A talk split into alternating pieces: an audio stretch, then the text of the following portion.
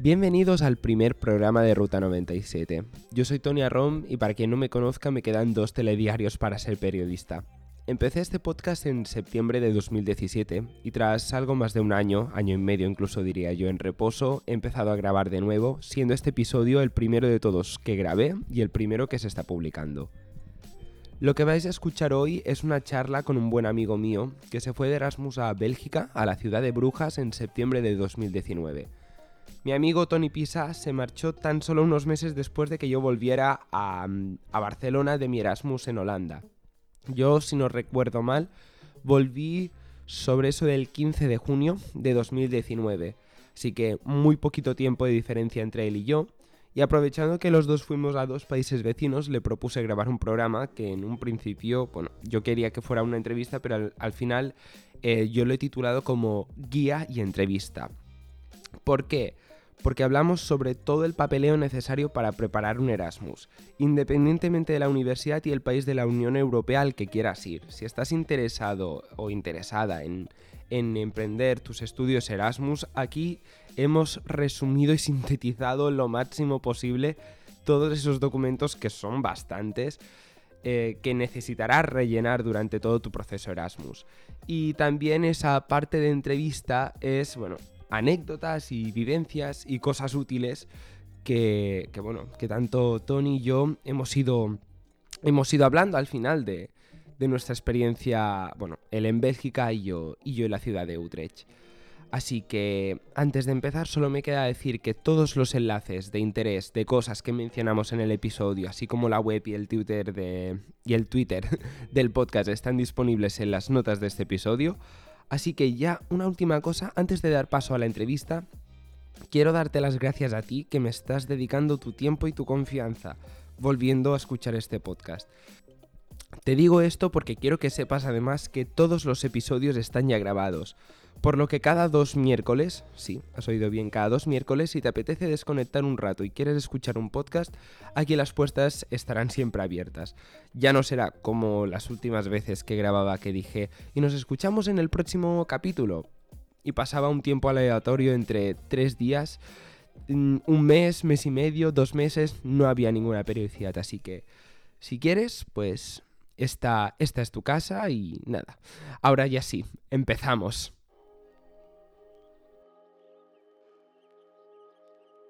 Bueno, Tony, muchas gracias por estar aquí. ¿Qué tal estás? Bien, bien. ¿Y tú? Bien, pues con la idea de entrevistarte ya hacía un tiempo y preguntarte cómo había sido esa experiencia de, tu Erasmus en, Bélgica, ¿era verdad? Sí, sí, fui a Bélgica a Brujas. Es que, bueno, pues Tony y yo somos amigos ya desde hace unos cuantos años y cuando yo me fui de Erasmus a Holanda, pues fui volver, volver yo a Barcelona y él pues irse, irse a Bélgica. Lo primero de todo, antes de, meternos en, el tema, tú estudias eh, dirección hotelera internacional, ¿verdad? Algo parecido. Estudio turismo en la UIP, es el grado de universitario, no un FP. Vale, es el título universitario de turismo. ¿Y hiciste el Erasmus en qué curso?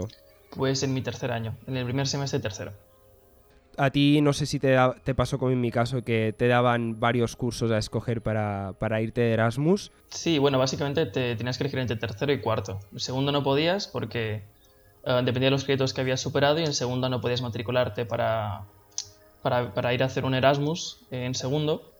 Entonces tenía que ser tercero o cuarto y elegí tercero. Y entre todos los destinos disponibles, eh, bueno, para empezar, ¿qué opciones tenías para, para irte de pues, Erasmus? Había muchísimas, la verdad. La mayoría era en Alemania. Muchísimas universidades que había en Alemania. Había, no sé cómo cuántas, a lo mejor había 8 o 10, no sé qué. Pero había Alemania, Polonia, Francia, Bélgica, Croacia también. Sí, sí, había bastantes. Pero yo me centré básicamente en cuatro. En una en Croacia, una en Alemania, una en Polonia y una en Brujas. Y al final pues me, decidí por Brujas.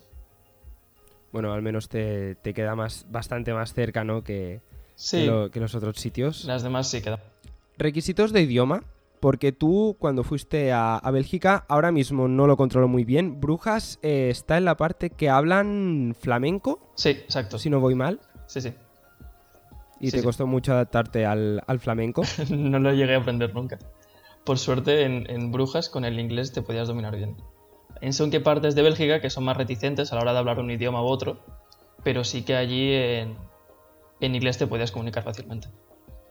Vale, es como en el caso de Holanda, ¿no? Que al menos ahí pues pasaba que con inglés podías ir, Sí, sí, podías ir perfectamente. ¿Cuántos papeles tuviste que firmar para poder irte de, de Erasmus? Yo me pasé un año firmando papeles y no es broma. No, o sea, creo, acabé, parecía un notario y al final. Yo, pues muchísimos, la verdad. Eh, es decir, te haces un papel, luego tienes que hacer este otro. Bueno, luego el Learning Agreement, que todos lo dominamos cuando te, te vas de Erasmus. el Learning Agreement, puf. Madre mía, esto. En plan, lo haces una vez, tienes que hacerlo otra vez. Cada vez que lo haces se lo envías a tres personas diferentes. Luego, nada, hay un error aquí. Nada, hacerlo desde el principio otra vez. Y con ese papel puedes tardarte, pf, no sé, meses haciéndolo, porque no te ponen una pega u otra. Sí, sí. ¿no? Y, y luego temas de cartas de recomendación, cartas de motivación. También, también. ah, eh, pero bueno, creo que eso era opcional o obligatorio según dónde ibas. Lo de carta de, de recomendación, creo. No estoy seguro. ¿Título de idioma? ¿Te pedían alguno? Depende, depende de la universidad. En la universidad tenías, me acuerdo, en algunas te pedían un B2 de inglés. En Francia creo que te pedían, por ejemplo, un B1 en francés. Eh, luego en, Ingla- en Inglaterra, en una universidad de, de- de Londres, pedían un C1 en, en- inglés. Me acuerdo, que esa era como la que pedía más. Pero yo a la que fui, el B2 era un, no era un requisito, sino que era opcional. Es decir, podías ir sin tu B2, pero te recomendaban tener un nivel B2 de inglés y ibas a esa universidad. A mí en la universidad en la, en la que yo fui, eh, me bueno, me pedían obligatoriamente un, un título de inglés B1 B1. y por suerte, sí, un B1 Bueno. que resulta, bueno, que hace unos años en, en nuestro querido instituto Beato Ramón Llull, pues vinieron los del British Council a hacer unas pruebas de inglés para sacarte el first. Y yo pues hice el examen, mm, me fue mal, me saqué el B1 en lugar del B2, pero justo dos meses antes de firmar el papel de esto de, Learning Agreement y de enviar los certificados, llegó a mi casa el título del B1. Así que fue, fue una salvada en el último momento que, que se agradeció bastante. Sí, sí, sí, exacto. Yo justo a la, a la vez que estaba haciendo segundo, me estaba sacando el título de B2 en inglés. Y justo fue acabar el segundo y irme para Erasmus con el B2 fresquito. Ostras, pues tuviste bastante suerte. Yo no sé si te pasó con el tema del Learning Agreement, porque aquí es una cosa donde me quería parar. Toda aquella que, gente que me escuche que no sepa lo que es el Learning Agreement es un papelito donde tienes que apuntar las asignaturas que quieres cursar, tienes que apuntar el nombre de la asignatura y el código de la asignatura de tu, universidad y después ir buscando, metiéndote casi en lo que es ya un- una tip web de las otras universidades donde quieras irte y buscar asignaturas que por el programa podrían parecerse. A mí me pasó una cosa que es que hice el Learning Agreement, lo, me lo aprobaron en mi universidad, lo envié a la Universidad de Holanda y me enviaron un mail diciendo, lo sentimos mucho, tienes que hacer cambios, haz cambios y al cabo de unos cuantos días nos lo vuelves a mandar para que te lo aprobemos. Al día siguiente, literal, sin yo haber enviado ningún tipo de email ni nada, me dicen de la universidad. Tony, te damos la bienvenida al programa de, de- de periodismo europeo y cultura europea la Hoge School, bla, bla. Y yo pensando, pero si yo no les he enviado nada. Claro, bueno, al final no tuve que rehacer el documento, pero acabé estudiando historia del arte, mira. sí, o sea, estuvo bien, pero... Pero bueno, dices, fue curioso en, Sí, sí, sí. en su momento. Que eso, eso es lío. ¿Tú tuviste algún problema como este o no? Sí, claro que, claro que sí. Como todo el mundo. También Eh, estudiaste historia del arte sin querer. Casi, casi, no, no. Um, pa- pasó que, bueno, nosotros lo teníamos más fácil porque en, su- en la página web de la universidad a la que yo iba tenías un documento con todas las asignaturas que daban para los Erasmus. Y allí pues te explicaban las asignaturas y los bloques de las asignaturas y tal. Y había algunas asignaturas que se ve que eran obligatorias y la gente no lo sabía que eran obligatorias.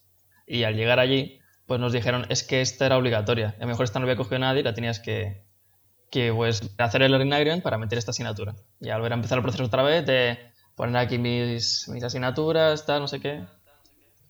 Sí, sí, sí.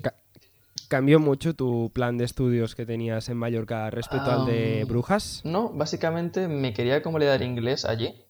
Y, y, resulta que si querías hacer inglés allí, o bueno, inglés 3 de mi carrera, uh, que si quería hacerlo allí, pues tenía que hacer como dos cursos de inglés y que eran en Cortich, que está en, hasta en otra parte que no está en Brujas y está con una hora y media en tren y pues te rompió el horario hacer eso. Y ahí ni siquiera te avisaban, porque en teoría se, tenía que hacer allí, en Brujas, la asignatura esta.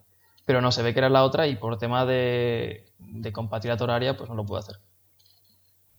Hombre, hmm. eso, eso sí que es un palo, ¿no? Porque dices, vas con la esperanza de lo mejor, con validarte un título y al final, pues, pues se queda en nada, ¿no? Sí, pero bueno, al final lo, estoy haciendo aquí ahora mismo, la verdad. Y la profesora que tengo también es fantástica, así que me. Bueno, pasa nada. Como leo otras asignaturas en vez de esa. Súper bien, súper bien. En mm. este caso, sí. pues. Pues mira, al menos hemos tenido esta facilidad. Sí, sí. Tú una vez te has pasado todo un año firmando papeles y pidiendo estudiar historia del arte sin querer, llega el momento en el que te das cuenta de que te dan una beca. O sea, ¿a, ¿a ti te dieron una beca por irte de Erasmus? Sí, me la dieron en plan, la pedí y me dieron. Vale, vale, pues esta beca para mí fue como historia del arte, que no sabía que la había pedido hasta que fui a firmar. Que yo un día fui a firmar los papeles y me dicen, eh, bueno, sí, tienes que firmar aquí tal para los papeles de la beca y yo. Me, la miré a la chica que estaba en Erasmus y yo le dije, ¿qué beca? Me dice, ¿ahora te enteras de que la Unión Europea da una beca a todos los estudiantes de Erasmus? Y yo me la miraba diciendo, no, no, sí, ya lo sabía.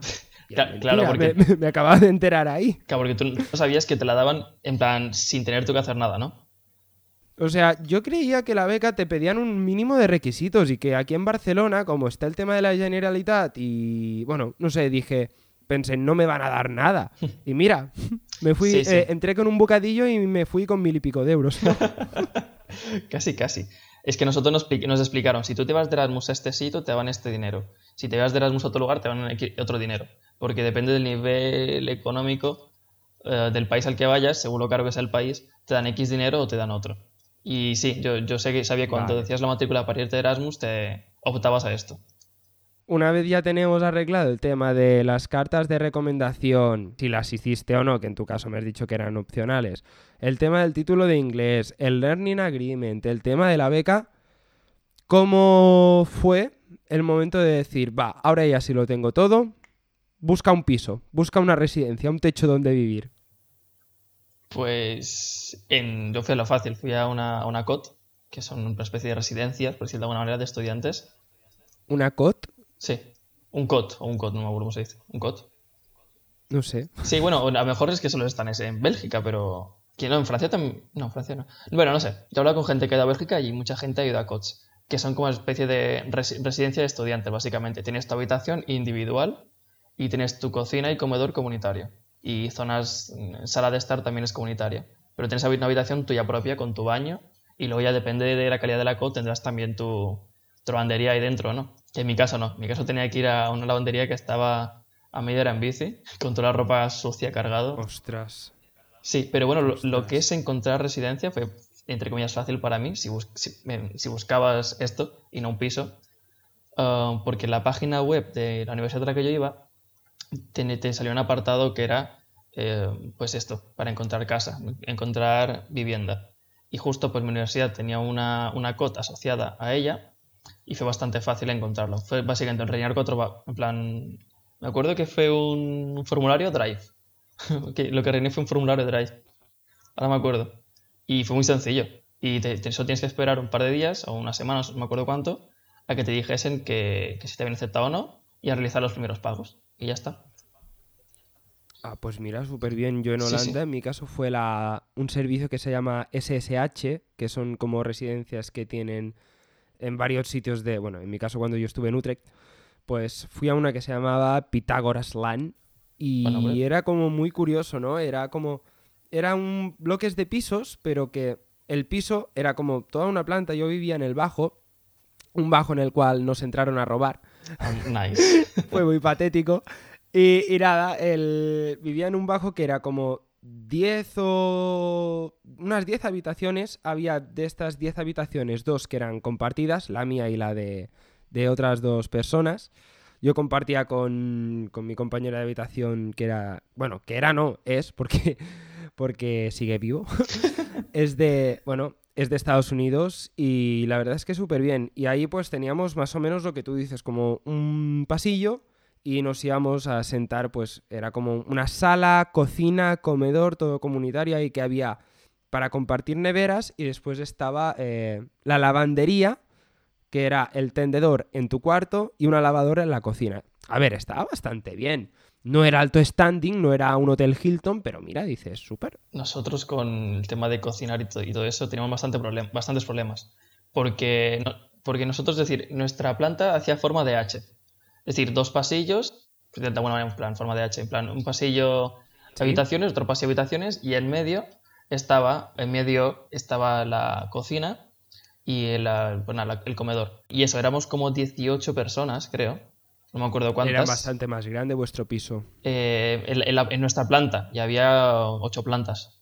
No me acuerdo cuántas. Pero en nuestra planta éramos, eso, 18 y solo una cocina con, es decir, cuatro fogones no, mentira, ocho. Había cuatro y cuatro. Habían dos, dos vitrocerámicas y una nevera. Vale. Una nevera para 18 personas. Y luego había otra nevera que estaba allí estropeada, que olía fatal, olía fatal y aún así la gente la usaba porque es que una nevera para 18 personas no basta.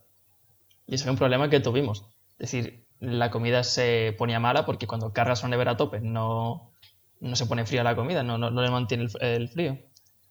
Y fue, y fue un lío a lo mejor por cada persona tenías que dividir las baldas entre tres y ese es el lado que te toca de la nevera.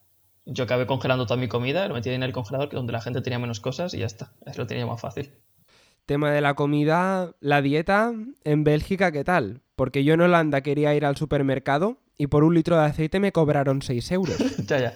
Es caro, es decir, eh, es caro Bélgica. Pero, pero nosotros, en plan, nosotros cuando llegamos allí, me acuerdo que teníamos una especie de papelito que nos dejó la, la student coach que teníamos.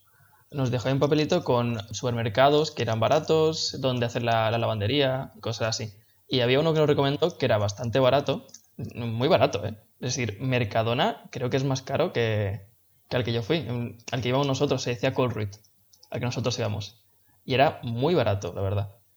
Y allí es donde hacía yo toda la compra. Y más o menos, pues, no sé que quisiese algo muy especial, a lo mejor o algo de mucha calidad, me lo iba a otro supermercado, que no fue el caso, yo iba a comprar ahí porque era barato y ya está. Y sí, la comida estaba, es cara en general, pero ahí está barata. Y lo que sí es más caro aún es ir a comer a un restaurante. Ahí es carísimo.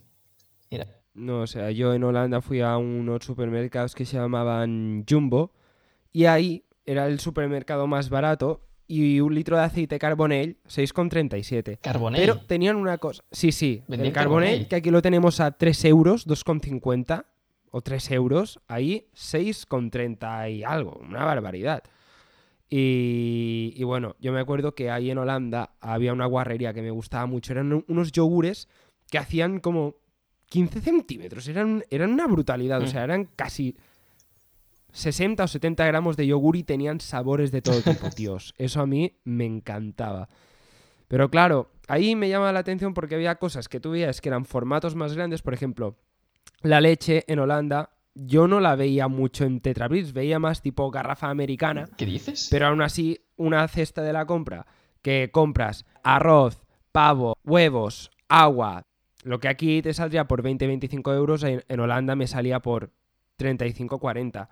Pero el agua me salía gratis, porque en Holanda si tú compras una botella de agua, te sale más caro incluso que el aceite de oliva, porque ahí el agua, no sé si en Bélgica os pasaba, pero el agua del grifo es buena para beber. Sí, sí, sí, a mí me, nos dijeron lo mismo y iba alternando, botella que compraba, botella que, luego rellenaba, porque sabía que era potable esa agua, pero aún así no me sabía bien. Y, y acabé comprando agua embotellada. Y es que era barata, es que allí era de la marca del de supermercado al que iba y era muy barato ese. Con lo cual no me, no me sabía mal gastarme el dinero. Lo que me sabía mal era llevarlo a casa con la bici. Que estaba, todo, estaba también a, un mont, muy lejos el supermercado. Y luego me acuerdo que había otro, eh, se decía, que este ya era más calidad, poquito más top este supermercado y ahí también hacía la compra porque básicamente estaba al lado de mi universidad y a veces al salir pues iba allí o me compraba un bocata para comer.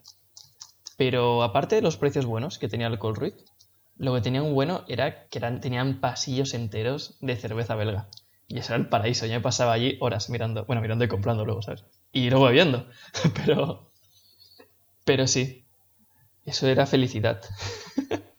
Ahí Bélgica es el paraíso de las cervezas y el 99,9% de las veces que nos hemos visto en Mallorca, ¿cuántas, ¿cuántos tipos de cerveza me has hecho ya probar tú? A ver, mm, bastantes, porque es que en verdad teníamos asignaturas de cervezas y todo.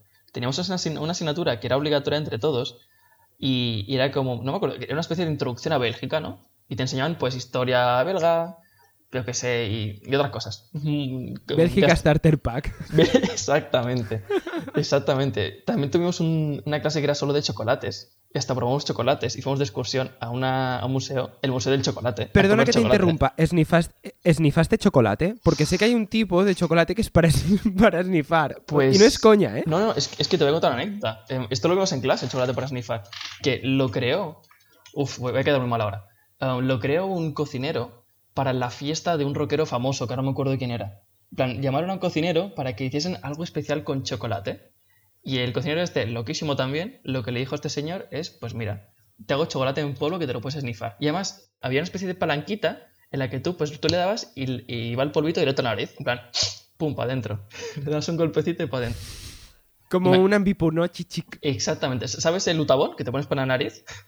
Así. Sí. Pues tú apretas y para adentro. Hostia, pero esto está bueno. O sea, ¿lo has probado en plan? No, no, no, no, no, no, lo he probado, lo he probado. Pero me acuerdo que lo vimos en clase y, sí, sí. Y también lo que te decía antes, que en clase pues ah, hubo un día que era solo cervezas. Y tengo como 127, 130 diapositivas de solo cervezas belgas. Y... Sacaste matrícula en esa asignatura, ¿no? en beberlas, ¿no? qué guay. ¿Y qué otro tipo de asignaturas tuviste así, digamos, en, el Erasmus que fueran sobre gastronomía de este tipo? No, que va. De, en cuanto a comida, gastronomía, bebida y comida, solo esa, solo esa asignatura que, era solamente, simplemente una parte de una asignatura. También me acuerdo que, que vimos también moda belga, pero todo eso iba en un... Sí, moda. plan, se ve que Bélgica pues tiene muchas marcas de ropa conocidas que no tienen ni idea. Y, eso. Yo en ropa voy bastante perdido. yo, igual, yo comprar en el Springfield o donde sea. que ya te lo den todo hecho. Exacto. Pero sí, tenía asignaturas que había una que era de marketing internacional, luego había una, otra que era, bueno, una que fue bastante difícil, era derecho. De, era el bloque de derecho, se dividía en tres asignaturas, todas obligatorias, las tres. Era derecho internacional, derecho belga y derecho europeo. Y esta fue difícil de sacar. Más que nada porque en derecho internacional empezamos a ver leyes en plan, como si tuviésemos nosotros una base de derecho, la cual no teníamos, y te empezaran a dar de hostias por la asignatura, que tú decías, yo no me enteré nada. En, en, Bélgica se aprueba con un 5 o con un 5 y medio, como en Holanda. Creo, si no recuerdo mal, que allí eran eh, de 0 a 20. Las notas eran de 0 a 20. Es como el sistema francés, creo. Creo que Francia también hace lo mismo. Es sobre 20 o sobre 15, no me acuerdo. Pero vamos, que ahí te dicen que es sobre 20 pero para ellos sacar un 10 es un 16. Es decir, la gente que saca 18, 19, 17 es la gente que aquí sacaría matrícula de honor. Ah, vale. Lo que pasa que, bueno, mira. que hay un poco de misunderstanding con la, con la universidad de aquí, porque a lo mejor ellos te ponen un 16 y la de aquí pues interpreta que un 16, pues un 8, ¿no? plan, si haces una regla de 3 te sale un 8, creo. Pues, eh, pues pondrían un 8 y no un 10, que sería lo que correspondería para, para ellos. Sí, no, es que a mí me llamó la atención de que algunas asignaturas que, por ejemplo, yo que sé, en Holanda saqué un 7,2 o algo así, aquí, cuando me convalidaron, me di un 6,5 y yo fue un... ¿Y era sobre 10? O sea, sí, sobre 10, sobre 10. Lo que pasa es que en Holanda aprobabas con un 5,5. Si te quedaba un 5, era un suspenso. Y dices, bueno, mira, interesante. Em, que tengas buenos días, ¿sabes? Es muy, muy raro. Sí, sí, Es decir, ni siquiera se preocupan en, enseñarte cómo ellos evalúan, porque te dicen que es así y tú dices, vale, pero esto en mi país, ¿a qué equivale? Y te dicen, nada, tu universidad ya tiene unas tablas de conversión que ellos aplicarán, pero al final te pones, te pones tú comparar la nota que sacaste y la de aquí y tú no sabes dónde la sacas, no tienes ni idea. Y bueno, al final, mientras que se vaya probando, te lo convaliden y te puedas gastar la beca en cerveza y chocolate. De No, no. coña, ¿no? No, digamos que lo gasté en eh, pagar la residencia y alimentarme de forma sana y saludable. La cerveza viene de un cereal. El cereal crece en la tierra. Es verdura, es saludable. Era una ensalada. Yo comía pavo con ensalada. La ensalada era la cerveza. Y, y bueno, hablando así más de, de temas aleatorios, porque, bueno, no he escrito ningún guion, esto es muy, Está bien, está bien. muy improvisado. Hemos, da igual si hablamos de, chocolate para snifar que de, de dónde vivía Tony. Ahora se me ha venido una preguntita a la mente. Para moverte ahí, ¿también usabais bici- bicicleta? Bicicletas, bicicletas. ¿Os movíais en bicicleta? ¿Tenías que coger autobús? ¿O, cómo iba la cosa? Con bici. Me con unas piernas que madre mía. Con bici. Ahí para ir a. Mi residencia estaba un poco como a las afueras de la ciudad. Y para ir hacia el centro, pues cogías bici. A ver, la verdad es que el centro estaba 5 o 10 minutos en bici. Si vas a pie, pues tardas 20 minutos. Depende del día, pues tío, depende de para lo que fueses a hacer al centro, pues ibas en bici o, en, o a pie. Pero por ejemplo, para ir al supermercado siempre tenía que ir en bici. Porque estaba bastante lejos para ir a la lavandería también. Para ir a la universidad también, porque había como media hora andando. Así que ir en bici. Pero lo que, lo que, por ejemplo, ir a Bruselas sí que ibas en tren. Y el transporte público allí, aunque tengas las ofertas, la- aunque tengas la, cualquier ticket, descuento, lo que sea, es caro. El tren ahí es carísimo. Yo me acuerdo para, si no voy mal, para ir hacia el aeropuerto, creo que me cobraron 16 euros. Mira, yo aquí delante tengo un el último billete de tren que compré desde Utrecht hasta el aeropuerto de Ámsterdam. Me, costa- me cobraron 10 euros con 20. ¿Y está muy lejos en tren? ¿Cuánto tiempo está? Pues creo que tardé unos 30, entre 30 y 45 minutos, una cosa así. Carito, es carito. A mí- Pero ahí en plan, abrirte la tarjeta de, de transporte, me Mm. parece que son 10 euros solo para abrirte la tarjeta. Nice. Luego tienes que ir añadiendo saldo. Y para entrar en según qué estaciones, te piden que tengas mínimo, no sé si eran 15 o 20 euros de saldo. Es decir, si tienes menos de esa cantidad, no entras. Y lo mejor de todo, para poner saldo en la tarjeta necesitabas un cajero automático que estaba dentro de la estación. Con- lo cual, es genial. Una paradoja. Sí, sí, pues, eh, pues, a, pues a mí más o menos igual de caro. Yo no, yo no tenía una tarjeta, teníamos una especie de billete eh, en papel donde tú tenías pues 10 viajes. Te habías pagado por 10 viajes y tú podías escribir en... eh, eran 10 viajes dentro de todo el país, si, no voy mal. Tú tenías que escribir, daba igual si estaba a 10 minutos como si estaba hora y media. Exceptuando si ibas al aeropuerto. Si ibas al aeropuerto tenías que comprarte otro ticket, aparte del que ya tenías de esos 10, vi- 10 viajes. Pero bueno, para ir a cualquier lugar en general, exceptuando el aeropuerto, tenías que po- poner de dónde ibas hacia dónde ibas y el día en el ticket. Tienes que escribirlo tú a mano y luego pasaba el revisor en el, en el tren. Y si te pillaban que lo estabas escribiendo justo cuando lo enviabas al revisor, es decir, tú puedes entrar sin el billete, de manera ilegal, podías entrar sin haber rellenado el billete. Pero si te pillaban que lo estabas haciendo, eh, rellenándolo justo eh, cuando el revisor te pasa por tu vagón, pues te cascaban una multa y lo sé, porque me ha pasado. Te multaron. Por un, por un trayecto de 10 minutos. Es que, es que pagar 10 euros para ir 10 minutos en un tren, tío. Parece Pero, pero ¿cuánto, te, ¿cuánto te cobraron de multa? Pues creo que 20. ¿20? Vale. 20. En Holanda fui eh, cuando vino aquí el amigo Tome Westrañ, que vino a verme a finales de febrero, era el primer mes que estuve en Holanda. Fuimos desde Utrecht, queríamos ir a un parque natural que estaba casi al sur, que se llamaba Dordrecht o una cosa así.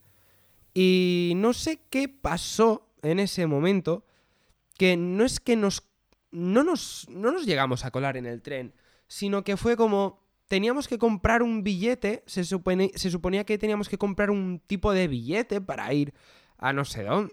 Tal, no sé, una cosa muy rara que mágicamente pudimos entrar en el tren y pasó el revisor. Mágicamente. Y nos dijo, a ver chicos, se ve que para donde queréis ir tenéis que comprar un tipo de billete tal, porque este billete no admite esto de tipo de trayectos. Y le dijimos, a ver, nos hemos perdido, porque nos han dejado entrar en la estación o nos han puesto ningún tipo de problema. ¿Podemos pagar la diferencia a aquí? Y me dice, sí, son 52,30. Y yo, ¿qué? Y me dice, sí, el trayecto son 2,50 euros, pero si quieres comprar el billete dentro del propio tren al revisor... Ah, sí, sí, sí, sí, es verdad. Tienes que pagar un recargo extra de 50 euros. Y yo, fue en plan, fue como, a ver, no podemos hacer esto, ¿qué, qué opción tenemos? Y suerte que el revisor fue bueno y nos dijo, bueno, podéis bajaros en la siguiente estación. La siguiente estación era una mezcla entre, mm, entre polígono industrial y el yermo de Fallout. No sé si me explico.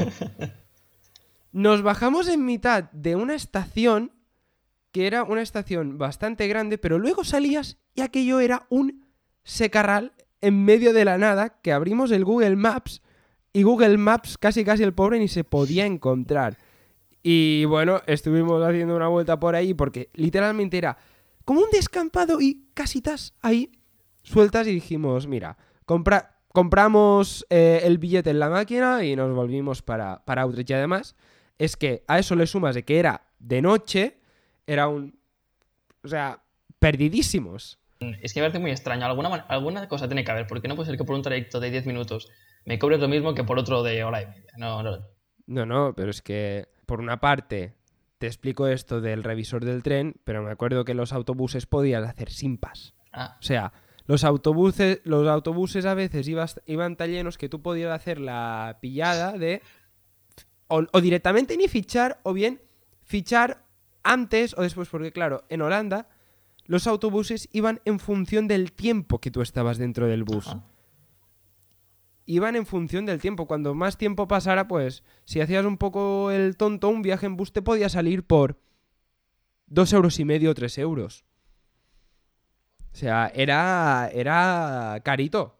Hmm. Ya ves, en los dos países, Holanda y Bélgica, los dos son países caros. ¿Y el tema de alquilar una bicicleta? ¿Cómo, cómo lo hiciste? ¿Tuviste ¿Tuviste buena suerte? Sí, la verdad que sí. Porque cuando tú alquilabas el piso, te daba la opción de si querías también alquilar una bicicleta con la universidad. Que la universidad tenía una, estaba asociada también con otra empresa de alquileres de bici en Bélgica, en Brujas, perdón. Y yo dije, ¿qué va? Yo no, yo no me alquilo la bici, no sé qué, no sé.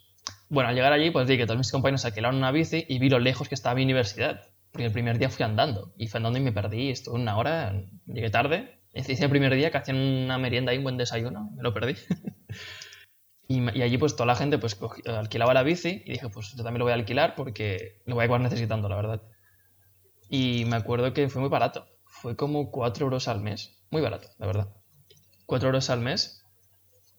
Y eso, 4 euros al mes y al final pues me salió bastante barato alquilar la bicicleta. Y luego, luego también tienes que dejar un depósito por si le pasa algo a la bici.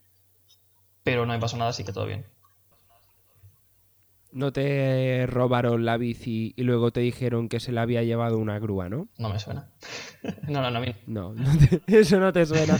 No, no. O sea, yo, yo, alquilé la bici a través de Swapfits, que es una empresa que hay en Holanda. A ver, 15 euros al mes. Podría ser peor. Sí. Bueno, no sé, qué, no sé, no sé en qué se fijan para poner los precios de, de los alquileres de las bicis, la verdad, porque he escuchado a gente que en, en, en Bruselas mismo también ahí puedes alquilar bici, pero te salía por más de lo que acabas de decir tú. Tengo una compañera que estaba ahí estudiando y le salía carísimo. Y luego, en cambio, ahí Brujas, 4 euros, el precio de un Big Mac. por lo que te cuesta un Big Mac, te, alquilas una bici. Sí, sí. Sí, sí, no, total. Es que, a ver, también de la empresa donde vayas, porque en Holanda también había gente que compraba una bici de segunda mano y luego la revendía. Bueno, también depende de... Y a veces la revendían más cara de lo que la habían comprado. O sea, usaban la bici y salían ganando. la uso y la revalorizo, ¿no? Sí, sí, sí, casi, casi. O sea, el culo de oro, casi, casi, ¿no? Y bueno, al respecto de lo que es la rutina del día a día, tema de horario sobre todo, ¿notaste mucha diferencia de la rutina que tenías en Mallorca versus la rutina que tenías en Brujas? Sí, la verdad es que se nota. Más que nada lo que primero llama la atención es um, las horas que tienen, las horas que tiene esta gente para, bueno, esta gente en plan, la gente Bélgica, a la hora de comer y cenar, siempre más pronto. Es decir, ves un restaurante, eh, como somos españoles, pues a lo mejor íbamos a las 9, como pronto, nueve y media, y ya te decían que la cocina estaba cerrada o estaba cerrando ya. Y claro, la gente para ellos es normal comer a, cenar a las 7, 7 y media. Yo me acuerdo de que era almorzar a las 12, cenar a las 7 y media, 8. Y, y es que yo a las 9 ya casi casi tenía sueño porque era un... ¡Qué raro! Era muy raro, no sé. Es que a mí me pasa que si ceno a las 7, yo a las 11 tengo hambre, tío. Es una persona que le gusta comer y come. Y si yo ceno a las 7, a las 11 me, me como una pizza, tío. ¿Te pasa esto de esta mezcla de entre tengo sueño y hambre y no sé cuál de las dos hacer? Era- No sé cuál de mis dos deseos cumplir ahora mismo. Mi, como anécdota, eh, mi compañero de habitación es de Estados Unidos, pero es de origen pakistaní. Y me enseñó cómo funciona el tema del ramadán. Mira, aquello era un festín increíble. Yo tenía una compañera que además también era, era turca. Y ella me- también me lo explicó cómo funcionaba el ramadán. ¿Lo viste en directo cómo era el ramadán? No, no, no, no, no. No, no. Ella me lo explicó porque ella era, era- no, era, no era religiosa, no era practicante. Así que ella no lo hacía. Pues mi compañero, yo lo vi en directo. O sea, dos mesas en las que se pueden sentar 15 personas llenas de comida para él solo. es que me quedé flipando. O sea, entre que él ya era muy de, de gimnasio y el tío como ya como un trabuco y que estaba todo el día sin comer, me acuerdo que era llegar eh, la hora que le tocaba Y beber, ¿no? Y beber. Sin comer y sin bueno, beber. sin creo. comer y sin beber, exacto. Yo le preguntaba, tío, cuando es te levantas beber, por ¿eh? la mañana, eso mm, tienes que Claro, hidratarte. Pero él se ve que ya lo hacía desde hacía muchos años. Mira, el festín que se metía el tío él solito, yo, yo es que a veces soy medio tonto y le dije, va, vamos a probar de hacer el ramadán tú y yo juntos. no aguanté, o sea, quería hacer el ramadán con él un día o dos para probar qué era aquello, pero era un, no puedo, le dije, tío, ya te acompaño a la noche a comer, pero yo tengo hambre, tengo un hambre que me muero. Y hay que tener devoción, ¿eh? Sí. Para, para tener que aguantar eso. La verdad es que, joder, es envidiable porque esta gente pueda aguantar todo el día sin comer y sin beber. Porque para mí, el comer, creo que podría hacerlo, pero el beber. Sí, pero el ahí- beber no. yo, yo soy una persona que bebe mucho también. Bebo mucha agua y ahí sí que si me dejas sin beber un día, yo me, me, me da un chungo. No, no, a ver, para ponerte en contexto, ¿tú sabes una abuela cuando hace comida para una familia donde son mucha gente? Para un, para un nieto, exacto. Pues eso, o sea, no sé si era que en una mesa llega a ver, eh, a ver, para empezar, el menú completo del, del Papa John's, porque en plan, ración de patatas con pizza, chocolate, brownie, luego tenía agua, refrescos, se preparó no sé qué, una pasta con mantequilla, no sé cuántos, unas verduras, arroz, y el tío se, se estaba ahí tres o cuatro horas comiendo. ¿A qué hora empezó a comer? Pues no lo recuerdo, la verdad. No recuerdo muy bien a qué hora era, pero me acuerdo que era tarde. Era ya bien entrado la noche, casi. casi la madrugada. Y, y- y mientras él comía, pues. Me explicaba la historia y tal, y me explicaba cosas. Y lo cierto es que muy interesante todo, o sea. O sea, hay que tener mucho sacrificio. Yo lo que le dije, le dije, sí, sí. sí, sí, o sea. Chapó por él. Chapó. La verdad es que sí. Pero luego irte a dormir con la barriga tan llena también cuesta, ¿eh? A mí, a mí no, No, me pero se ve que después de, de comer estaba una hora o dos, que a lo mejor miraba una película en Netflix o lo que sea, y después eh, al sobre. A sor con bebé. A, a sobar como un bebé, sí, sí. Pero no sé, era, era bastante curioso. Lo cual me, me llega a preguntar de cómo hemos acabado hablando del Ramadán si hemos empezado hablando de tu Erasmus. Yo tampoco me acuerdo. Vaya desastre. Mira, me están diciendo por el pinganillo, que ese pinganillo es Tony a través del chat. Tema de cervezas. Oh, vaya. Qué, qué bien Vaya, qué, sor- qué sorpresa. No me lo esperaba. Yo te- antes, antes que hacer una pregunta. Si te, dice- si te dicen Bélgica, ¿qué te suena en la cabeza? Dices Francia, te suena en la, la cabeza, pues, yo qué sé, baguette, croissant, España, la paella, la Sagrada Familia, a lo mejor. Si te dicen Bélgica, ¿a ti qué se te viene a la cabeza? Eh, el Fondo Monetario Internacional, no. Chocolate. Chocolate. Está buena esa. Chocolate. Es lo primero que se me viene a la cabeza. Vale, pues chocolate, por ejemplo, allí sí que lo disfruté bastante el chocolate, porque también compaginé cervezas y chocolate, las dos cosas. Y la verdad es que había un montón de, de locales que te hacían chocolate, bueno, chocolates, uh, chocolates y bombones artesanos y era una exquisitez. Una exquisitez. Encontré un local además que era también una, cho una chocolatería y abajo te vendían bombones, chocolate, chocolate, chocolatinas y tal. Y luego la parte de arriba tenía una especie de... Es que era como una especie de bar clásico, un bar de la antigua. No sé, una casa... ¿Tú te imaginas una casa de, de una persona rica del siglo XIX? Y eso era el bar cuadros antiguos, decoración antigua. ¿Sabes las ventanas estas que parecen de iglesia? Que son diferentes colores. Sí. Estas clases de ventanas. Sí, sí. Y ahí pues había un Qué bar. guapo. Sí, era además súper acogedor porque era pequeñito y la gente hacía cola allí a todas horas. Para tomarse pues tanto bebidas alcohólicas como chocolates. Mm, Un montón de... Chocolate a la taza. Muchísimas variedades había. Yo me acuerdo, lo primero que tomé allí fue un chocolate caliente, praliné. Uf, qué gozada. Qué gozada. Te traen una cupcake solo de chocolate o praliné. Encima unos bombones y unas galletitas para picar, que eso era gratis, que eso es raro. Que esto no es como España, ¿sabes? Que en España mejor te traen una tapa, pues ahí no. Pero si pidiese lo que pidiese, se traían un bombón para ti y una galleta para ti. Y además, pues es una, una gozada. Una gozada. Ostras, qué bueno, Eh, ¿no? Sí, sí, gracias a Google, que, que, que indagué un poco en los lugares para, para comprar chocolates y me salió este y bueno, una joya encontrarlo. Y luego también, bueno, las cervezas.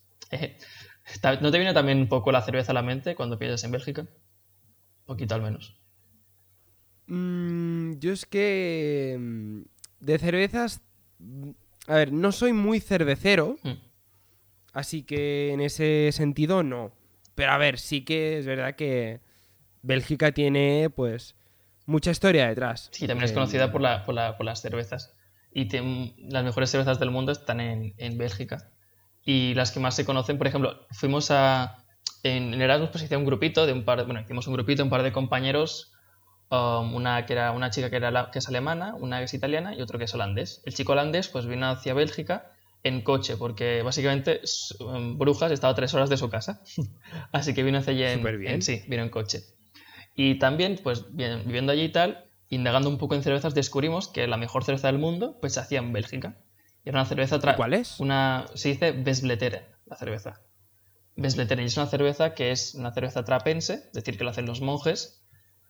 Y artesana, evidentemente, sobre- artesana 100%. Y la hacen los monjes. Y la venden solo en el monasterio. No la venden en ninguna tienda. Solo en el monasterio. Me acuerdo que por unas un cumpleaños, un aniversario de la, de la cerveza, de la cerveza, hicieron un especial y vendieron solo un día las cervezas en los supermercados y duraron de 10 minutos. La cerveza duró 10 minutos en el supermercado. Y, ¿Tú la llegaste a probar? Sí, porque te digo, como mi compañero tenía coche y solo la vendían en el monasterio, pues fuimos al monasterio a comprarlas. Y fue un lío también porque tú pides cita para que ellos te den cita a ti para ir. Y ellos están a decir, vale, ¿tú quieres venir? Ok, pues este día nos va bien a nosotros que tú vengas. Así que te dicen, pues este día hasta ahora. Hicimos nosotros en coche y, te, y solo te dejan coger un máximo de dos cajas de cerveza. No puedes comprar más. Porque lo que intentan prevenir es que tú la compres y la revendas. Porque en, en algunas tiendas Ah. de cerveza, en Bruselas las vi, te vendían esta cerveza por 18 euros. Una botella, ¿eh? Una botella por 18 euros. Un botín de Ostras, 33. ¿Y tú a cuánto la A compraste? 2 euros la botella.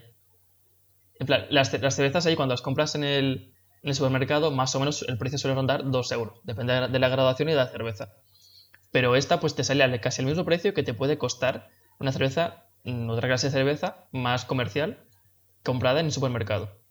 Así que es- mucha gente se aprovecha de la exclusividad que tiene esta empresa de solo vender las, las cervezas, pues dos cajas y pedir cita y todo este, este lío. Y nada, fue una experiencia porque fuiste al monasterio, la compramos solo dos cajas que creo que eran 48 el máximo. Y luego aparte también ah, tenían un bar donde tenían... Dos Sí. Pero un momento, dos cajas, 48 cervezas, Exacto. ¿no? Sí, sí, así que unos más... sí, Vale. Eso. Y, tienen tres clases de cerveza. Tenían una negra de alta graduación, que esa es considerada la mejor. Luego una negra de, bueno, también de alta graduación, pero no tanta. Y luego otra rubia. Y la, esta, la de negra de alta graduación es la que, es con- con- considerada la mejor cerveza del mundo. No sé si ahora mismo también, pero hace un par de años lo era. Sí, sí, sí. Y fue una experiencia ir allí y, y me traje un par de botellas aquí a España. ¿Aulas tienes? sí, sí. ¿Llenas, me refiero? Sí, sí, sí, sí, las conservo. Aún es, es, es du- es difícil tenerlas y no verlas. Pero sí, no, no sé para qué las estoy guardando, pero las estoy guardando. Bueno, mira, al menos es un souvenir. Pero oye, mira, si, si me apuras un poco, cuando pase todo el tema del, de la, del COVID, nos podemos ir. Sí, sí. Ahí compramos, compramos unas cajas. Joder, sí. Yo pensé y todo en coger coche, en plan barco Barcelona en coche y luego en coche hacia Bélgica para comprárselos esa cerveza. Olvídate, olvídate. Embarcar el coche desde Mallorca hacia Barcelona te sale por 180-200 euros. Es una brutalidad. Bueno, y luego está el trayecto que son como 20 horas, creo, 17 horas eran, de Barcelona hacia Bélgica. No, tío. Te vienes aquí a Barcelona, pillamos un coche de alquiler y lo alquilamos tres días, vamos a Bélgica, compramos las cervezas y volvemos. ¿Y cómo las llevas a Mallorca? Pues te las llevas tú después en barco. Ah, bueno, claro, la maleta. Buena idea. Te las llevas en barco, pero yo querré cobrarme mi comisión. Cohesión en cerveza, ¿no? Hombre, la única condición es que el coche lo pagues tú, eso sí. Toma ya. veremos, No veremos qué seré hacemos. aquí yo el más rata de toda la historia. Veremos qué hacemos. Pero sí, el tema de cervezas allí es, es una gozada, te he dicho. Yo pasaba horas mirando las cervezas que había porque había un montón. Y claro, ahí a lo mejor te las vendían en pack de 6 y son indivisibles. No es como aquí en España que puedes comprar una cerveza y comprar solo una. Y si tú quieres probarlas todas, pues vaya, la solución era comprar muchas, muchos packs de 6. Qué pena, ¿no? O sea, le, le dices a tu madre en plan, mamá, pues nada, que hoy he ido a comprar y he tenido que comprar 400 cervezas, no me dejaba menos, qué pena. Me acuerdo una vez también con- fui con mi compañero que tiene coche, fuimos a comprar a- al Colro y también a este mismo. Y como él tenía coche, pues aproveché para hacer compra de packs de leche, packs de agua y packs de cervezas, evidentemente. Y me acuerdo que ese, que ese día me, ga- me gasté más de 100 euros en esa compra. ¿En cerveza Sí, sí, sí. solo o en, o en agua no, no, y leche? en- no, no, pero en cervezas era la mitad. Si eran 100, 50 eran solo cerveza.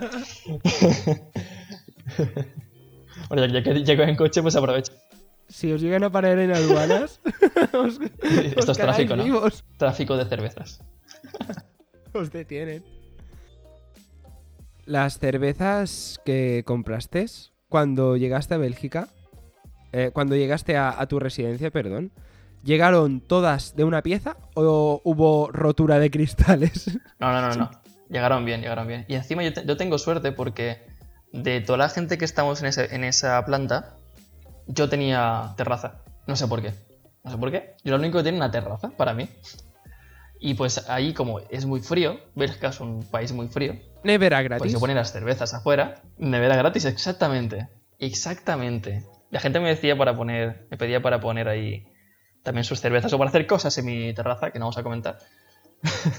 Pero bueno, deja, dejaba las, ce- las cervezas, podías dejar las cervezas allá afuera y bien fresquitas que estaban. ¿Cómo apañárselas en un Erasmus A, fal- a falta de nevera, y salir vivo? exacto, a falta de nevera, porque estaba siempre llena, pues a falta de nevera, terraza. Exacto. A falta de nevera, buenas son las terrazas.